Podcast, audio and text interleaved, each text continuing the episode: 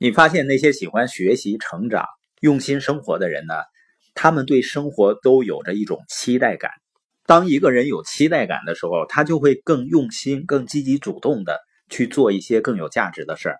而期待感呢，也让我们真正重视今天。那重视今天为什么这么重要呢？我们听一听约翰身上发生的一件非常令人震撼的故事。在他五十五岁的时候，一次在圣诞节公司的派对上，他一直在跳舞。突然间呢，他觉得身体不大舒服。团队中有一个队员跟他告别，他们就互相拥抱。队员呢碰到了他脖子后面，告诉他他浑身都在出冷汗。他立刻感觉更加不舒服了。突然间呢，胸口剧痛，他知道自己心脏病犯了，所以呢，在队员们叫救护车的时候，他就躺在了地上。在等救护车时，他告诉每一个人自己多么爱他们。感激他们。救护车到了呢，他们把他送到了亚特兰大市中心的格雷迪医院。格雷迪医院呢，是那种如果你受了枪伤啊或者刀伤应该去的地方，而不是心脏病犯了应该去的医院。他们那里没有做心脏病测试需要的设施或医生。情况呢，看起来对约翰很不利。就在那个时候，他的助手琳达记起来了，半年前呢，约翰给了他一张。纳什维尔顶级心脏病专家的名片那是他跟一个出版商一起吃午餐的时候碰到的一个人。凯奇医生呢，递给他自己的名片说：“作为一名医生，我想跟你谈一谈。你身体出问题了，你体重过重，很容易患心脏病的。”约翰呢，不喜欢这个医生说的话。约翰告诉医生，自己能很好的处理自己压力，没什么可担心的。凯奇说：“你留着我的名片，约翰，别丢了，因为你会需要它的。需要的时候给我打电话吧。”约翰明白医生的意图是好的，所以接受了他的名片，但并不怎么相信他，所以呢，也不怎么看重他的名片，因为他最近刚做一次体检啊，医生说他的心脏挺健康的。再一个呢，他住在纳什维尔，离约翰亚特兰大的家要五个多小时，他们再次相遇的机会会很少。约翰呢，把名片给了琳达，就再也没有想过这件事儿。但是琳达呢，找出了这个名片，凌晨两点钟打电话给了凯奇医生，把情况告诉他。这个医生呢，完全知道该怎么做，就好像他一直在等着那个电话似的。凯奇医生迅速做了安排，把他转到埃默里医院。到了医院呢，他立即被推进急诊室。在漫长又可怕的几个小时里，约翰的情况一直不稳定。这段时间里呢，约翰的身体极其不舒服，但是精神上他是非常平静的。在以前啊，约翰就经常很好奇，如果自己面对死亡的时候，感觉会是什么样的呢？现在他不再好奇了，因为他并不害怕死亡。在没有离死亡足够近、没有触碰它、品尝它、闻到它的味道之前，你并不能真正知道自己是否会害怕死亡。整整两个半小时，约翰离死亡之门只隔着毫厘的距离，但却尽可能的放松平静。尽管既不害怕也不后悔，但那个关键的晚上，他一直在问上帝和自己一个问题：自己的目标完成了吗？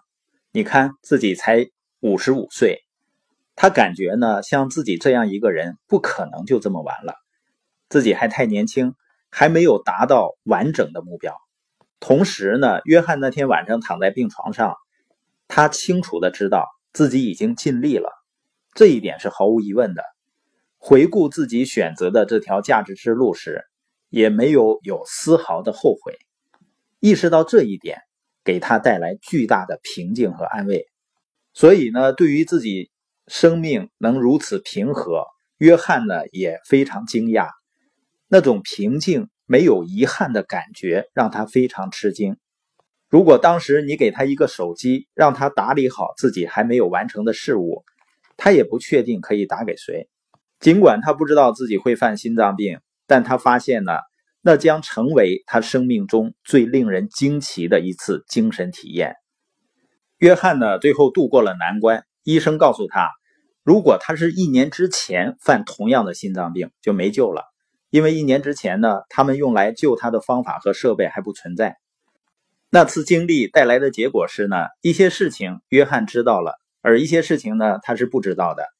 比如说呢，他不知道自己什么时候会死去，他知道的是找到自己的目的，并且实现它，让自己的生活不带遗憾。那我们每一个人呢，如果我们今天就走到死亡之门的面前，面对它时，你会有遗憾吗？你知道自己的目标在哪里吗？你已经尽自己最大的努力去实现自己的目标了吗？如果没有，你需要找到自己目标，越快越好，因为你找到它那一刻，就是开始带着强烈的期待感去生活的那一刻。约翰在心脏病发作的时候呢，他的人生就永远的改变了，不仅仅是身体上的影响，不仅仅是生活方式上必须做出改变，也不仅是因为。自己在面对死亡的可能性那一瞬间所经历的平和，是什么改变了呢？从那时起，约翰开始承担起每一天的责任，而不是在数日子。承担责任和数日子之间的差别是巨大的。在那一天之前啊，他一直还都认为自己还有更多的时间，而那一天才意识到他自己可能没有更多的时间。他面临着这样一个可能性。这一次可能真正结束了，这一点呢，让约翰产生了一种紧迫感和前所未有的期待感。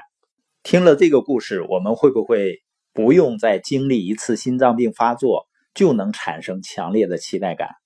不管每个人怎么认为，每个人的时间都是有限的。每一天呢，当有机会给别人增值、去做有价值的事情的时候，那个机会可能再也不会有了。那一刻会过去，大部分时候你并不能让那一刻倒流，机会已经溜走，而那一位原本你可以帮到的人也已经走了，那就是你要把握住机会的原因。